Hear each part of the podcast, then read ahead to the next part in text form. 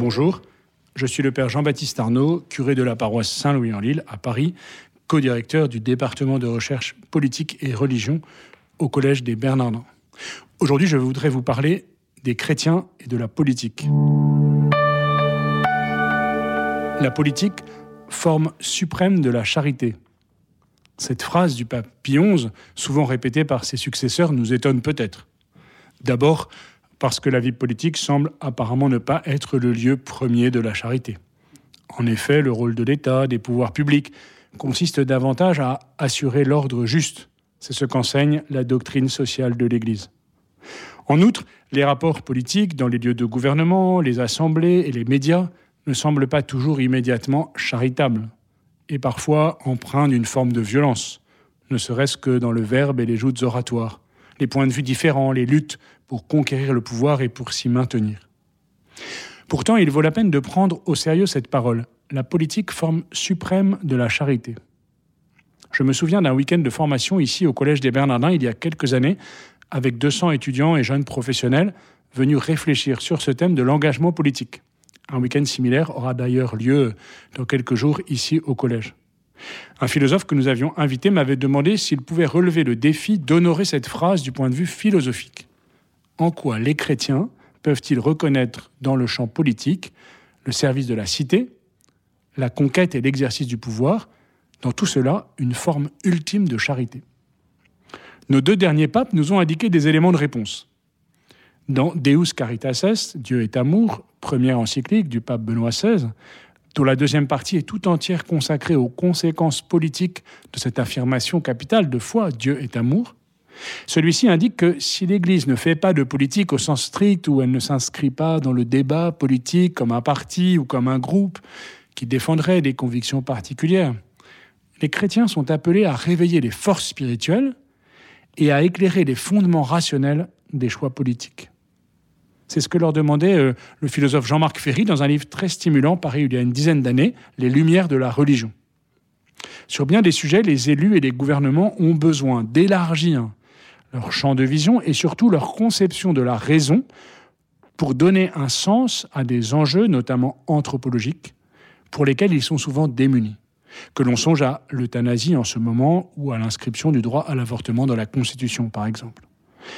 Dans le cadre du département de recherche politique et religion, ici au Collège des Bernardins, je suis toujours édifié devant l'humilité et la gratitude de bien des chercheurs et acteurs du monde politique qui nous disent trouver enfin ici un lieu pour réfléchir sereinement, profondément, en vérité. Et à travers ce travail de la raison, nous découvrons avec eux que la raison n'est pas seulement théorique, mais qu'elle est aussi pratique. C'est l'intelligence de l'action. Que la raison n'est pas seulement discursive, mais aussi intuitive, symbolique, justifiant notamment la place des arts ce que nous voulons honorer ici au collège, que la raison n'est pas seulement laïque, mais aussi spirituelle, porteuse d'une transcendance, dans laquelle on peut reconnaître ou non, librement, le don de l'Esprit Saint, et éclairer ainsi les enjeux spirituels et rationnels des choix politiques. La reconnaissance de nos interlocuteurs ici au Collège des Bernardins est aussi fondée sur un autre point. Souvent, ceux qui viennent au collège nous disent, vous les chrétiens, vous avez reçu la sagesse du lien qui existe entre personne et communauté. Personne et communauté. C'est ce que disait le pape François en 2017 alors qu'il rencontrait à Rome des élus et des évêques de différents pays européens. Déjà aux États-Unis, devant le Congrès en 2015, il posait une double question politique à partir d'une méditation biblique sur la figure de Moïse. D'une part, comment la législation tient-elle un peuple uni? C'est-à-dire quels sont les liens sociaux, les structures et l'organisation qui constituent une communauté politique nationale. D'autre part, comment la législation dévoile-t-elle la dignité et la transcendance de toute personne humaine? Bien souvent, nous sommes tiraillés entre une tentation individualiste qui exalte la personne pour elle-même et risquerait de la couper de ses liens, ou inversement, par une tentation communautariste qui ferait disparaître la personne dans un corps social et n'envisagerait plus la singularité de chacun et la place des corps intermédiaires. À travers la primauté de la personne et sa place dans ces différents corps d'appartenance, les chrétiens ont reçu un trésor qu'ils sont appelés à mettre au service de la société. Parmi ces corps intermédiaires, la famille et la nation ont un statut particulier, en tant qu'ils ne sont pas seulement le fruit d'un contrat, mais qu'ils constituent un donné auquel il faut consentir, et un donné qui n'est jamais fermé aux autres corps avec lesquels ils sont liés.